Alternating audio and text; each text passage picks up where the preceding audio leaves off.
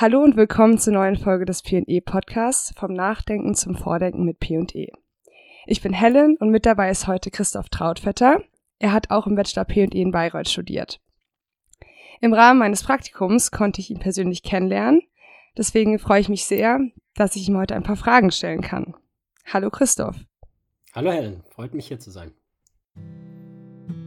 Vom Nachdenken zum Vordenken.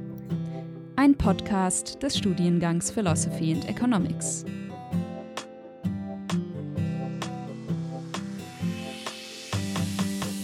Ich würde gerne am Anfang ein bisschen über das Studium und deine Zeit in Bayreuth sprechen, darüber, was du danach beruflich bzw. ausbildungstechnisch gemacht hast. Und zum Schluss würde ich dir gerne ein paar Fragen zu deiner jetzigen Arbeit im Netzwerk Steuergerechtigkeit stellen und hoffentlich ein paar inhaltliche Fragen über deine Projekte klären. Du hast 2007 P&E im Bachelor beendet. Das ist ja schon ein paar Jahre her. Was kommt dir denn in den Kopf, wenn du an das Studium zurückdenkst? Das ist richtig. Wir waren einer der ersten Jahrgänge, die in Bayreuth P&E studiert haben und die auch generell in Deutschland das Bachelor- und Master-System ausprobieren durften. Ähm, ich habe äh, sehr, sehr gute, viele, viele sehr, sehr gute Erinnerungen an Bayreuth. Ähm, damals äh, hat der Studiengang ja eine großzügige Förderung auch bekommen, war sehr, sehr gut ausgestattet. Ähm, sehr viele motivierte Leute, die da was Neues probieren wollten und auch sehr engagiert waren dabei, das zu tun. Ähm, ganz, ganz viele ähm, spannende Mitstudenten, Mitstudierende ähm, und vor allen Dingen eben auch ein sehr, sehr entspanntes und äh, schönes Leben in Bayreuth äh, wo man rund um die Uni auch sehr viele schöne Sachen machen konnte. Im Kreuzsteinbad zum Beispiel Beachvolleyball spielen, vor dem Mittag in der Mensa, bevor dann äh, der Arbeitsalltag losging. So ungefähr erinnere ich mich an meine Bayreuth-Zeit.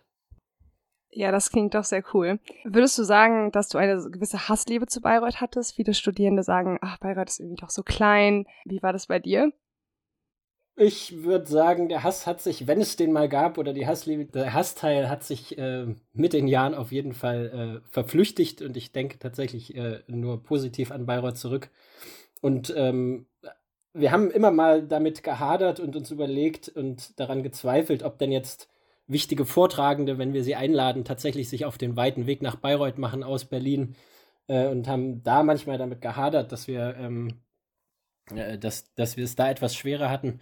Ähm, aber ansonsten ähm, hatte das Kleine an Bayreuth sehr, sehr viel Gutes äh, für die Konzentration aufs Studium und auch für die, für die Zeit rundherum. Ähm, ich würde eher sagen, die Hassliebe, die habe ich jetzt hier in Berlin, äh, wenn es immer wieder schwierig ist, ähm, sich auf ein Bier irgendwo zu verabreden, weil es so viele Bars zur Auswahl gibt. Das Problem gab es in Bayreuth nicht. Da war klar, wo man sich trifft und dann war auch klar, dass man ohne sich groß verabreden zu müssen, da auch mehrere Leute trifft, mit denen man den Abend auch schön verbringen kann. Das ist in Berlin hier sehr viel aufwendiger und deswegen, wie gesagt, eher Hassliebe Berlin und äh, nur gute Erinnerungen an Bayreuth. Was war denn deine liebste Kneipe, jetzt wo du es schon angesprochen hast mit dem Bier? Ich war sehr, sehr gerne im Glashaus immer. Äh, ich weiß gar nicht, ob es das jetzt noch gibt in dieser Form, wie es das früher gab. Ähm, und sonst haben wir uns auch sehr gerne im äh, Park getroffen. Äh, aber wie gesagt, Glashaus einmal, ich glaube, es war immer mittwochs ähm, zur ausgiebigen Feier. Und Bier ein Euro damals noch, ähm, das ließ sich aushalten. Ja, das Glashaus gibt es tatsächlich noch und Bier kostet nur 1,50. Also die inflationären Erwartungen haben sich nicht ganz angepasst im Glashaus. Sehr schön. Ich habe vor kurzem in, in Berlin hier neben, neben unserer Wohnung im Restaurant 7,50 Euro für einen halben Liter Bier bezahlt. Ähm, von daher äh, lohnt sich der Ausflug nach Bayreuth allein deswegen schon. Auf jeden Fall. Vielleicht äh, sprechen wir noch ein bisschen über das PE-Studium. Welche Vorlesungen fandest du denn besonders spannend oder denkst du auch heute noch zurück? Schwierige Frage. Ähm, ich fand vor allen Dingen den Verzahnungsbereich sehr spannend äh, und sehr gut gelungen. Ähm, eine ganze Reihe von, äh, von Seminaren, die wir da gemacht haben, auch mit externen Professorinnen. Ähm, die zu Gast waren in Bayreuth. Mm. Von den Vorlesungen habe ich eher äh, mich auf die VWL konzentriert. Das war auch einer der Gründe, warum ich PE angefangen habe, äh, weil ich Wirtschaft verstehen wollte, ohne äh, den ganzen juristischen, äh, ohne den Jura und den äh, BWL-Teil machen zu müssen. Äh, deswegen habe ich mich eben auf, eher auf diese VWL und auf die Politökonomie konzentriert. Ähm, fand auch da die ähm, ähm, die, äh, die Philosophievorlesungen, die sich tatsächlich mit, äh, mit den Klassikern der ähm, Philosophie und Politökonomie beschäftigt haben, sehr, sehr spannend. Habe sehr gerne Platon gelesen zum Beispiel. Ähm, und dann aber danach, wie gesagt, ähm, vor allen Dingen den Verzahnungsbereich ähm, gerne gemacht. Erinnerst du dich noch an eine konkrete Veranstaltung im Verzahnungsbereich? Wir hatten tatsächlich eine sehr schöne Veranstaltung, die haben wir äh, selbst mitorganisiert. Äh, das war die Ökonomie der Entwicklungsländer. Ähm, das haben wir mit dem äh, Wirtschaftslehrstuhl von Herrn Herz und äh, einem Philosophielehrstuhl äh, gemeinsam organisiert, auch eine Ringvorlesung dazu gemacht. Ähm, haben äh, ganz viele Gäste, externe Gäste eingeladen, waren auch zur Exkursion in Sambia tatsächlich äh, und haben uns da ähm, mit dem Zentralbankchef getroffen, der in, in Deutschland seine Aus Ausbildung genossen hat und sind äh, da äh, auch äh, eben durch Sambia getourt. Das war eines, definitiv eines der Highlights. Mhm. Ähm, ansonsten, ähm, genau, hatten wir ein anderes India und China im Vergleich ein Verzahnungsbereich, also eher tatsächlich von der VWL-Fakultät organisiertes, ganze Reihe solcher Veranstaltungen, die tatsächlich praktisch angewandt waren. Und äh, das äh, kann man, glaube ich, so im Nachhinein auch, ähm, kann ich auch sagen, ich habe ja danach noch an der Hertie School äh, auch einen relativ praktischen Studiengang gemacht und dann bei einer Beratung gearbeitet. Ähm, und ich glaube tatsächlich, ähm, das, was wir in, in Bayreuth teilweise gemacht haben in diesen Verzahnungsseminaren, äh, war relativ praxisnah. Ähm, da haben wir äh, quasi kostenlos ein sehr gutes Training in, in solchen projektbasierten äh, Arbeiten bekommen. Ähm, dafür habe ich an der Hattie School ziemlich viel Geld bezahlt äh, für die gleiche Qualität. Äh, bei der Beratung wurde ich dafür bezahlt. Ähm, ähm, vielleicht ist alles Preis in der Kombination auch eine ganz gute, ein guter Weg, um tatsächlich äh, lesen und schreiben und denken zu lernen, ähm, was am Ende, glaube ich, das Allerwichtigste ist. Okay, sehr interessant. Äh, du hast ja gerade schon gesagt, dass du an der Hertie School Public Policy studiert hast im Master. Was war denn da für dich der, der Anlass dafür? Also ich bin tatsächlich ja nach meinem Bachelor erstmal äh, auf den Arbeitsmarkt gestartet und habe gedacht, ich teste das mal. Aber wie gesagt, weil wir äh, eine der ersten Studiengänge waren, äh, konnten sehr, sehr viele Arbeitgeber damals noch nicht sehr viel mit P&E anfangen. Äh, mich haben tatsächlich auf irgendwelchen Messen Leute gefragt, ob ich Finanzwirtschaft 2 bei Professor X besucht habe, wo ich gesagt habe, äh, nee, das war nicht Teil meines Programms. Äh, und dann war für die das Gespräch gelaufen, dann konnten sie sich unter P&E Bachelor nicht viel vorstellen. Äh, und habe dann über einen P&E-Kontakt äh, im, im Europaparlament angefangen. Ähm, und da aber nach einem Jahr gesagt, äh, ich würde gerne tatsächlich äh, noch einmal an die Uni zurückgehen, noch ein bisschen Zeit ähm, in, äh, in Ausbildung und Forschung investieren und ähm, wollte aber nicht nochmal irgendwie viel auswendig lernen oder nicht viel lernen, Prüfungsvorbereitung machen, sondern tatsächlich möglichst praxisnah ähm, studieren. Und so bin ich dann ähm, auf die Hattie School gestoßen und nach Berlin gekommen. Ähm, wie gesagt, so vom Gefühl her habe ich, äh, also hat äh, die Hattie School äh, relativ viel gemeinsam mit äh, und auch mit Bayreuth. Ähm, auch kleine Klassen, äh, gutes Betreuungsverhältnis, ähm, auch ein bisschen kreativ, äh, praxisnah, Verzahnungsbereich zwischen verschiedenen Fächern äh, auch extra gestaltet. Also ein ganz, ganz ähnlicher Versuch, äh, auch, äh, wie ich sagen würde, ähnlich gute Qualität. Äh, und Bayreuth hat das ohne hohe Studiengebühren geschafft und das, wie gesagt, ähm, ist ein Grund dafür, dass ich mich so, so gerne auch an Bayreuth zurückerinnere. Okay. Du hast auch, wenn ich das richtig sehe, ähm, im Europäischen Parlament ein Praktikum gemacht, auch im Bundesfinanzministerium und bei der GZ. Jetzt arbeitest du bei einer NGO, Netzwerk Steuergerechtigkeit. Und würdest du sagen, dass die Praktika in verschiedenen Bereichen ähm, eine Strategie waren, um herauszufinden, wo du mal arbeiten möchtest oder wo du vielleicht nicht arbeiten möchtest? Also Strategie ist vielleicht äh, tatsächlich äh, bei meinem Lebenslauf etwas hochgegriffen. Äh, also ich kann das jetzt vielleicht im Nachhinein so, äh, äh, so zurechtdrücken, dass es klingt wie ein großer Masterplan, aber der war es nie. Ähm, sondern es war tatsächlich sehr oft einfach äh, äh, Zufall, ähm, der mich da von einer Station zur nächsten gebracht hat, mehr oder weniger. Ähm, aber im Endeffekt haben die Praktika genau das getan. Also sie haben mir ein äh, gutes Bild vermittelt, ähm, was es, äh, was es für Möglichkeiten gibt und was ich machen will. Ähm, und ähm, ich war zuerst bei der GEZ in Sambia nach unserer Exkursion mit der, mit, mit der Uni da und habe da auch meine Bachelorarbeit geschrieben als Beratungsprojekt ähm, für eine NGO in Sambia, die sich mit Haushaltskontrolle ähm, beschäftigt hat.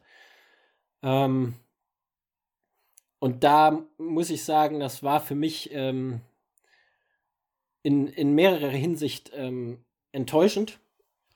Ähm, also die Entwicklungszusammenarbeit äh, und die GITS vor allen Dingen äh, war ja für viele Menschen auch, also für viele Studenten in Bayreuth, viele PE-Studenten auch ein sehr attraktiver Arbeitgeber. Ähm, zumindest aus meinem Umfeld, die wir uns mit Entwicklungshilfe relativ viel befasst haben nebenbei. Ähm, am Ende aber hatte ich den Eindruck, dass es ähm, wie bei so vielen Beratungsgesellschaften, äh, auch bei der GITS, äh, hochbezahlte äh, junge Menschen gibt, die äh, von der Situation vor Ort wenig Ahnung haben, äh, dass viele Mitarbeiter in Sambia nicht mal gut Englisch sprechen konnten äh, und dann trotzdem zehnmal mehr verdient haben als die gut qualifizierten lokalen Arbeitskräfte. und das war mir teilweise tatsächlich etwas peinlich und zum Fremdschämen da. Und dann habe ich gesagt, bevor ich mich hier eben auch diesem äh, diesem, äh, diesem Kreis anschließe, gehe ich erstmal zurück nach Europa und gucke es mir an und lerne erstmal selbst, wie das bei uns äh, funktioniert, bevor ich anderen Ländern, anderen Menschen äh, irgendwie da äh, Rat und äh, Ratschläge erteile. Und so bin ich dann zur Haushaltskontrolle im Europaparlament gekommen. Ähm, auch weil da vor mir eben ein ehemaliger Studienkollege von mir war und das wärmstens empfohlen hat und äh, von da dann äh, zur Hattie School und ins Finanzministerium. Das ist Teil äh, der Hattie School im Prinzip. Da gibt es ein Pflichtpraktikum und da gibt es auch äh, eben mit den Ministerien Partnerschaften. Äh, und so bin ich da gelandet in der Haushaltsabteilung im Finanzministerium. Ähm, und muss sagen, also in den, in den deutschen Ministerien gibt es äh, gibt's, äh, also sehr viele kompetente und nette Kollegen und glaube ich auch spannende Aufgaben. Ähm, aber äh, das hat mich am Ende da nicht hingezogen. Dann war es wieder tatsächlich ein Zufall, Finanzkrise, ähm, Beschäftigung mit der Finanzkrise und dann bin ich erstmal auch äh, in der Beratung gelandet. Okay, also auch schon mal interessant zu hören, dass dein Lebenslauf vielleicht nicht super geradlinig war und du vielleicht auch erstmal herausgefunden hast, wo es für dich hingeht. Nochmal wegen der Entwicklungszusammenarbeit. Jetzt nach ein paar Jahren Berufserfahrung ähm, und vielleicht auch aus intrinsischer Motivation heraus, glaubst du, du kannst dir vorstellen, nochmal später in der Entwicklungszusammenarbeit zu arbeiten? Oder denkst du, dass das System in sich irgendwie problematisch ist und dass es irgendwie keinen Weg gibt, dort Hilfe wirklich zu leisten? Also wir arbeiten ja jetzt beim Netzwerk Steuergerechtigkeit auch immer in der Entwicklungszusammenarbeit und ähm, machen äh, zum Beispiel entwicklungspolitische Bildung hier in Deutschland. Ähm, und ähm, setzen uns dafür ein, dass Deutschland sich für eine gerechtere internationale Steuerpolitik und ähm, auch gegen äh, illegitime Finanzflüsse aus Entwicklungsländern nach Deutschland äh, engagiert. Ähm, von daher äh, würde ich jetzt nicht sagen, dass äh, Entwicklungshilfe äh, generell für mich äh, gestorben ist. Ähm, ich halte es nach wie vor für einen ganz, ganz wesentlichen und wichtigen Bereich, äh, sehr, sehr schwer zu ertragen, wenn man sich das vorstellt in unserer heutigen Welt, dass immer noch mehr als 100 Millionen Menschen tatsächlich jeden Tag hungern. Ja, und wenn man sich das einfach immer mal wieder vor Augen führt, äh, ist das schwer zu ertragen und dann ähm, kann man eigentlich nicht anders, als irgendwie äh, helfen zu wollen, helfen zu müssen und muss halt einen guten Weg finden, das zu tun. Ähm, und da gibt es definitiv auch in der Entwicklungszusammenarbeit gute Ansätze. und es gibt schlechte Ansätze und es gibt gute ähm, äh, Entwicklungshelfer und schlechte Entwicklungshelfer, so wie überall. Ähm, vielleicht, also da war ich definitiv auch äh, nach meinem Studium etwas äh, zu kritisch, muss man sagen. Also die, äh, die schlechten Berater gibt es auch hier in Deutschland äh, zuhauf. Äh, und äh, also das ähm, ist tatsächlich ähm, alles, alles vielleicht Teil ähm, der Probleme, die wir haben nach wie vor. Ähm, und wir müssen einfach einen richtigen Ansatz finden für die Entwicklungszusammenarbeit. Und wie gesagt, dafür engagiere ich mich auch weiterhin. Okay, sehr interessant, dass du jetzt die Arbeit beim Netzwerk Steuergerechtigkeit auch zusammengebracht hast mit der Entwicklungszusammenarbeit. Vielleicht können wir noch ein bisschen näher auf deine aktuellen Projekte vielleicht eingehen. Ähm, in meinem Praktikum bei der Bürgerbewegung Finanzwende durfte ich Teil einer gemeinsamen Kampagne sein mit eben dem Netzwerk Steuergerechtigkeit. Und bei der Kampagne Steuerprivilegien kippen geht es äh, darum, die unfaire Behandlung von Vermögen in Deutschland zu verbessern und Steuerprivilegien abzuschaffen. Magst du noch mal kurz erklären, warum unser aktuelles Steuersystem problematisch ist? Also ich bin tatsächlich ähm, zum Netzwerk Steuergerechtigkeit gekommen, äh, aus der Elternzeit heraus, habe mir überlegt, äh, nach meinem Job bei der Beratung, was, äh, was will ich denn jetzt äh, nach diesen ganzen Stationen und nach dem ganzen Ausprobieren und Angucken äh, jetzt wirklich machen und langfristig auch ändern? Und bin äh, eben beim Netzwerk Steuergerechtigkeit gelandet, weil ich gesagt habe, im Prinzip ist das Steuersystem das demokratische Mittel, das wir seit 100 Jahren entwickelt haben, um für sozialen Ausgleich zu sorgen um ähm, Gesellschaft zu steuern und äh, eben äh, Demokratien im Prinzip lebensfähig zu machen. Ähm, das gilt genauso für die Entwicklungsländer, äh, die vor allen Dingen deswegen ähm, leiden, ja, weil Länder wie Nigeria es nur schaffen, 3% ihres Bruttoinlandsprodukts an Steuern einzunehmen. Das heißt, der Staat hat nicht mal genug Geld, um äh, für Sicherheit zu sorgen und Straßen zu bauen. Ähm, ja, es gibt so eine ganz grobe, äh, grobe Schätzung. Der Staat braucht etwa 10 bis 15 Prozent äh, des BIP, um für Sicherheit und äh, Infrastruktur zu sorgen. Dann braucht er nochmal äh, für Soziales und für Gesundheit entsprechend äh, mehr. Und äh, das schaffen wir in Deutschland tatsächlich schon seit Jahren relativ stabil. ungefähr eine, eine, Steuerquote, also Steuer- und Abgabenquote von 45 bis 50 Prozent einzunehmen. Also die Staatseinnahmen in Deutschland sind relativ stabil über die Zeit. Aber was sich in den letzten Jahren tatsächlich geändert hat, ist die Zusammensetzung dieser Steuereinnahmen. Ja, und darüber wird viel zu selten diskutiert. Wir reden sehr, sehr viel über die Zusammensetzung von Ausgaben. Äh, Politiker gehen in die Politik, um die Ausgaben zu ändern, um irgendwo für ihr, ihr Klientel eine neue, äh, neue Schule zu bauen, eine neue Autobahn zu bauen, oder irgendwie ein neues Programm zu entwickeln, äh, den Hartz-IV-Satz zu erhöhen. Also über Ausgaben wird sehr, sehr viel gesprochen. Äh, da engagieren sich viele Politiker über die Einnahmenseite viel zu wenig. Und deswegen passiert es eben, dass ähm, äh, die Einnahmenseite in den letzten Jahren ungerechter geworden ist. Ja, wie gesagt, nicht weniger, weil alle Parteien sind sich im Prinzip einig, sie wollen sehr, sehr viel, sie wollen Polizei, ja, die, selbst die CDU will am Ende Geld ausgeben vielleicht für andere Sachen als die Linken, aber äh, eben, äh, äh, ja, also das wollen fast alle Parteien, wie gesagt, äh, irgendwie Politik gestalten und äh, Geld ausgeben. Und dafür sind sie sich einig, dass sie Steuern brauchen.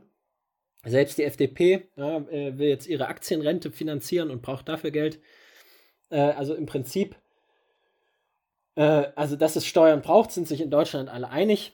Ähm, aber welche Steuern es braucht, das ist die große Frage. Und in den letzten 30 Jahren, wie gesagt, äh, gab es einen schrittweisen Rückbau.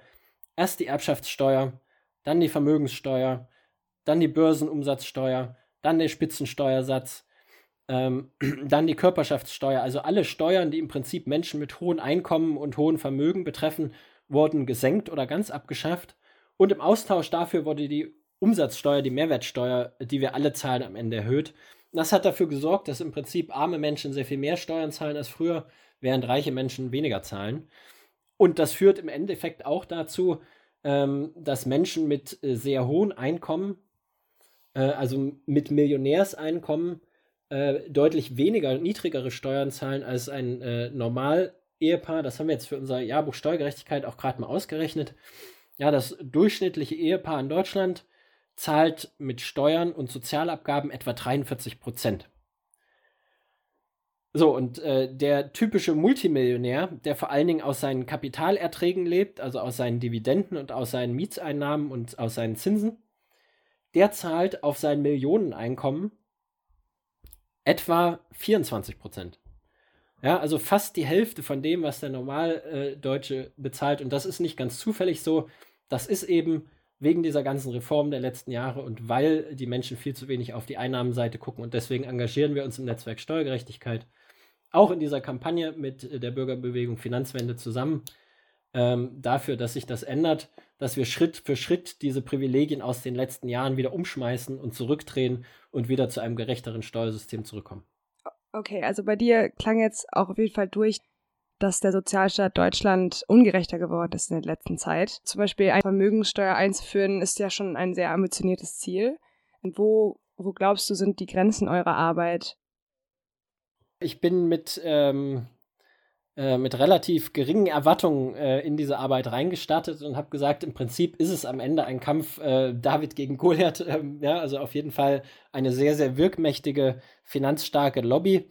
Ähm, die auf der anderen Seite steht äh, und auch eine, eine sehr, sehr, äh, sehr, sehr dickes Brett, was man da bohren muss, bis sich im Steuersystem tatsächlich was ändert. Äh, und mit diesen Erwartungen bin ich äh, in die Arbeit gestartet und freue mich jeden Tag über die Herausforderungen und freue mich jeden Tag darüber, ähm, daran arbeiten zu können. Ähm, und äh, wie gesagt, also macht das äh, nach wie vor mit großem Spaß. Ähm, wir haben uns für die, den ersten Schritt und eben um diese Desillusion tatsächlich auch ähm, vielleicht äh, etwas vorzubeugen in der Bevölkerung, ähm, die Erbschaftssteuer rausgesucht äh, und gesagt, das wäre tatsächlich was, was wir in dieser Legislaturperiode noch schaffen können äh, und wo wir vielleicht einen ersten Fortschritt erzielen können. Ähm, weil das natürlich nötig ist, auch Fortschritte sichtbar zu machen.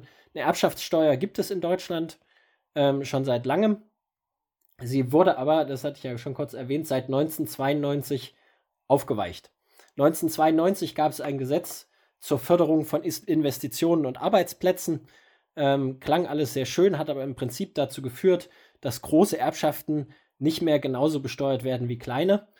Dann hat das Bundesverfassungsgericht zweimal gesagt, das ist äh, nicht verfassungsmäßig, das verstößt gegen die Verfassung. Auch der Bundesfinanzhof hat äh, sich nochmal gegen diese Regel ausge ausgesprochen. Dann gab es eine ganze Reihe von Reformen und die hat das ganze Problem immer nur verschlimmbessert. Also hat nicht tatsächlich zu einer Lösung beigetragen. Die letzte Reform ist äh, von 2016 äh, und da zeigt sich, glaube ich, eben, äh, warum es ein Kampf äh, David gegen Goliath ist ähm, und warum tatsächlich diese finanzkräftige Lobby ähm, es sogar, also im Prinzip äh, mit unserem Verfassungsgericht und unserer Demokratie aufnehmen kann. Ähm, ja, und zwar gibt es eine, äh, oder also gibt es ein Verfassungsgerichtsurteil, das hat gesagt, ähm, große Erbschaften dürfen nicht unbegrenzt steuerbefreit werden. Ja, das war vor der Reform äh, 2014, als es das Urteil gab, war das so, weil Betriebsvermögen im Prinzip äh, von der Steuer ausgenommen wurden, ähm, auch größenmäßig unbegrenzt. Das hat eben dazu geführt, dass vor allen Dingen die großen Erbschaften ähm, teilweise auch so gestaltet worden, dass es gar nicht eigentlich Betriebsvermögen war, aber ähm, die wurden so gestaltet, dass auf jeden Fall keine Erbschaftssteuer fällig wurde. Da hat das Verfassungsgericht gesagt, das geht so nicht. So, dann äh, hat das Bundesfinanzministerium einen Vorschlag vorgelegt und hat gesagt, wir ändern das und äh, machen diese Befreiung, die es gibt, äh, begrenzen die bei 26 Millionen Euro. Ähm, und damit wäre es eigentlich gut gewesen. Dann die, sind die Lobbyisten der Stiftung Familienunternehmen gekommen, haben gesagt, nee, nee, wir wollen gerne weiter steuerfrei bleiben und haben ganz am Ende vom Gesetz im Paragraph 28a eine neue Regelung angeführt, die dafür sorgt, dass man im Prinzip hintenrum äh, durch eine sogenannte Verschonungsbedarfsprüfung doch wieder komplett steuerfrei bleiben kann, auch wenn man über dieser Grenze von 26 Millionen Euro liegt. Und das wird tatsächlich noch nicht mal in der Statistik erfasst, weil diese Verschonungsbedarfsprüfung erst nach der statistischen Erfassung gestellt wird und nach der statistischen Erfassung äh, überhaupt erst ähm, erfasst wird. Das hat äh, eine ganz, ganz absurde, ein ganz, ganz absurdes Auswuchs. Äh, und zwar äh, ist es so, dass äh, also Immobilien, Wohnungen äh, kein Betriebsvermögen sind, weil da hängt ja kein Arbeitsplatz dran und deswegen eigentlich gar nicht befreit sind. Wer drei Wohnungen erbt, wer 30 Wohnungen erbt, zahlt ganz normal die Steuer darauf. Aber wenn jemand 300 Wohnungen erbt, dann wird auf einmal aus dieser steuerpflichtigen Wohnung ein Wohnungsunternehmen. Obwohl die 300 Wohnungen nicht anders sind als die 299 oder die 30, aber einfach äh, automatisch sagt die Finanzbehörde an dieser Grenze, jetzt ist es ein Wohnungsunternehmen und jetzt ist es auf einmal steuerfrei. Äh, also völlig absurd, völlig abstrus. Äh, und obwohl das Verfassungsgericht gesagt hat, das geht so nicht, obwohl der Finanzhof gesagt hat, das geht so nicht, äh, obwohl das eigentlich nicht im Sinne der Demokratie ist, ähm, gibt es diese Regel. Äh, und das, wie gesagt, ist für mich äh, die Motivation, auch weiterzumachen. Äh, wir haben das einmal jetzt ausgerechnet. Diese, dieses Steuerprivileg kostet, hat in den letzten zehn Jahren jeden Deutschen 1000 Euro gekostet. Und es haben tatsächlich nur 3000 Menschen davon profitiert. Also wir haben tatsächlich diesen 3000 Menschen insgesamt 75 Milliarden Euro geschenkt. Jeder von uns hat 1000 Euro dazu beigetragen. Äh, und das das in einer Demokratie möglich ist, wie gesagt, das äh, zerstört jeden Glauben an die Gerechtigkeit, wenn das so bleibt. Und deswegen äh, setzen wir uns dafür ein, dass sich das ändert. Auch wenn das lange dauert, ähm, auch wenn es die Stiftung Familienunternehmen ohne weiteres auch mit dem Verfassungsgericht aufnimmt. Äh, wir arbeiten dran, das mit breiter St äh, Unterstützung zu ändern. Du hast gerade Gerechtigkeit schon angesprochen. Was glaubst du, wie viel Ungleichheit verträgt deiner Meinung nach eine gerechte Gesellschaft und eine liberale Demokratie? Äh, das ist eine sehr gute Frage. Ähm, ich will jetzt keine Zahl vorschlagen, aber ich würde das äh, liebend gern auch einfach nochmal ähm, äh, diskutieren mit Menschen.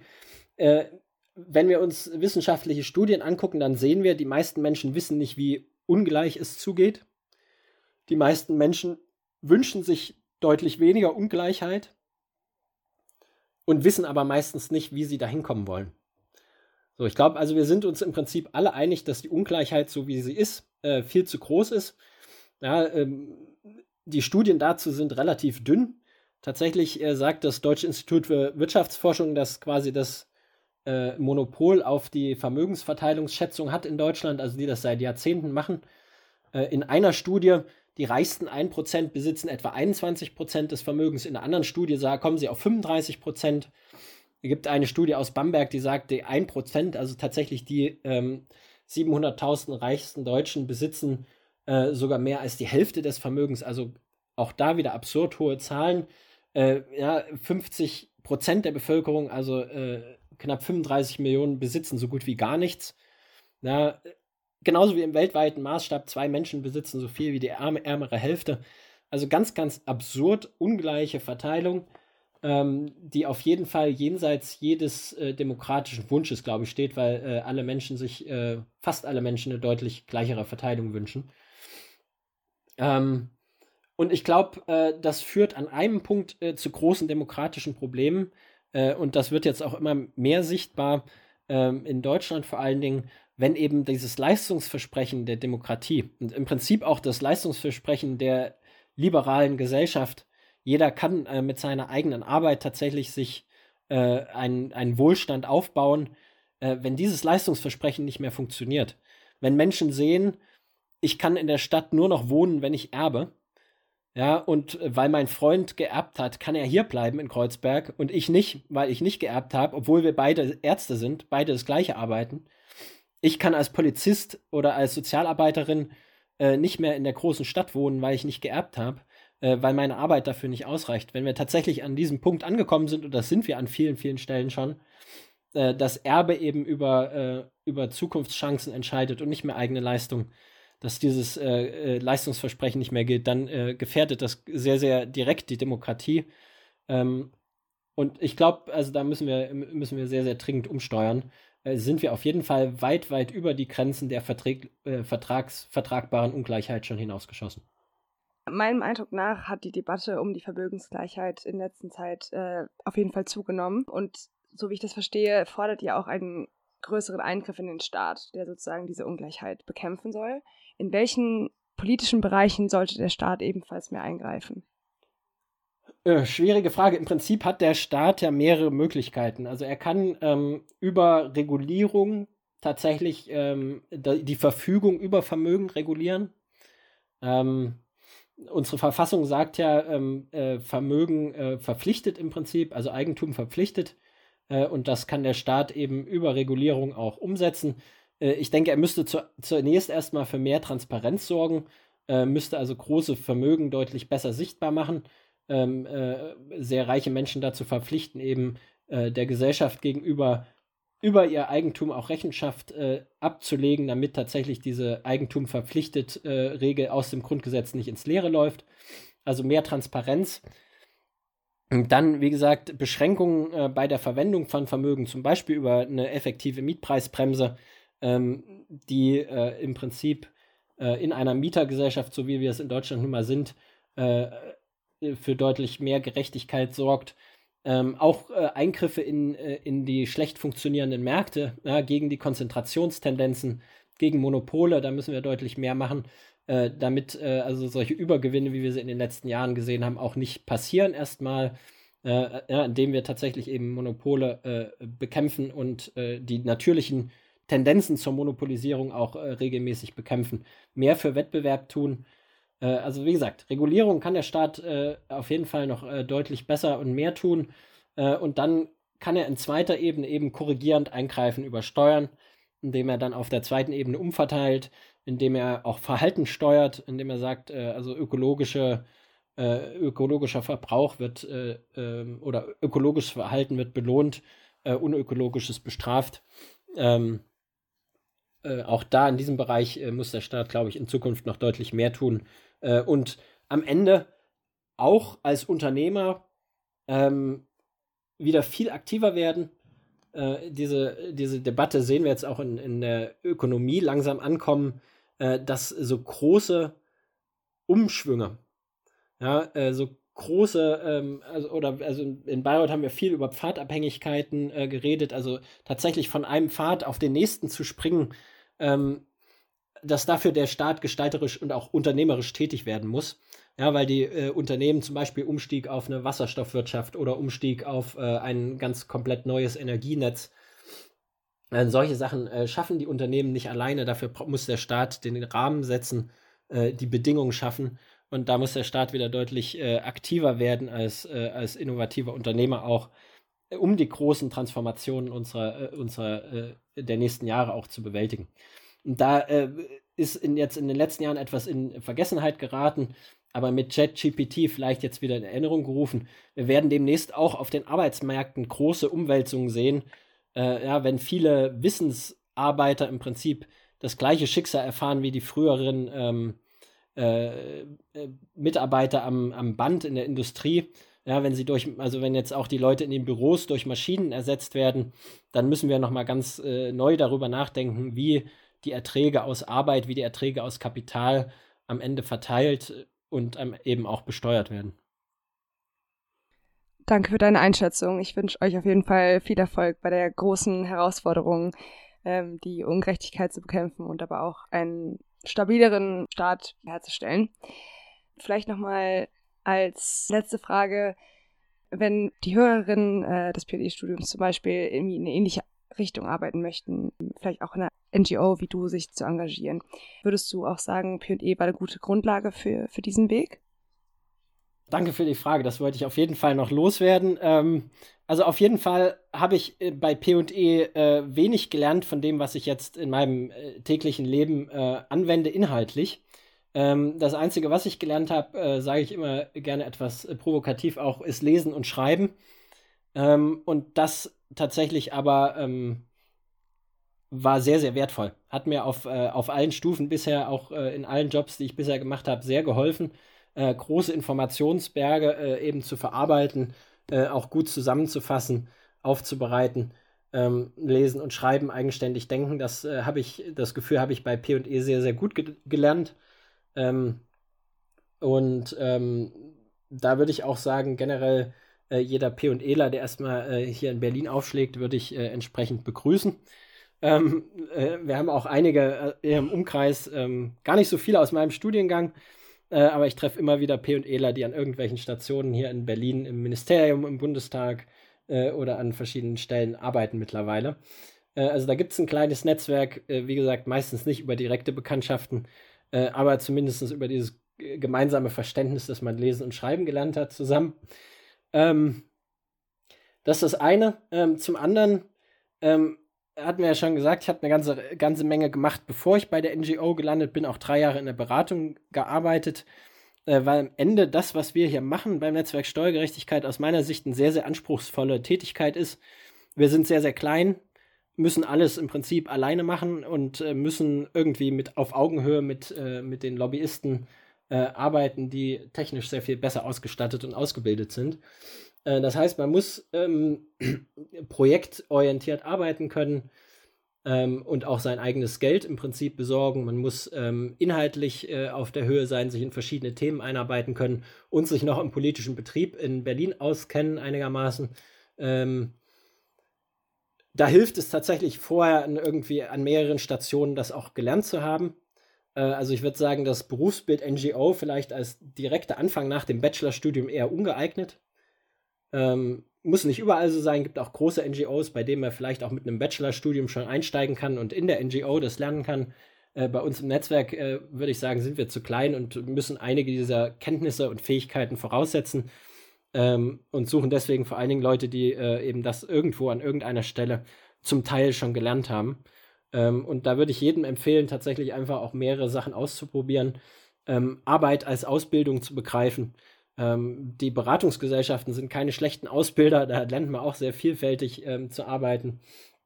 Ähm, äh, aber auch im Bundestag zum Beispiel kann man äh, in einem Abgeordnetenbüro, ähm, glaube ich, ähm, sehr, sehr viel und sehr, sehr vielfältig lernen. Ähm, von daher, wie gesagt, vielleicht äh, NGO nicht unbedingt als direkter Berufseinstieg, aber äh, auf jeden Fall äh, PE als ein guter erster Schritt äh, für so eine Arbeit.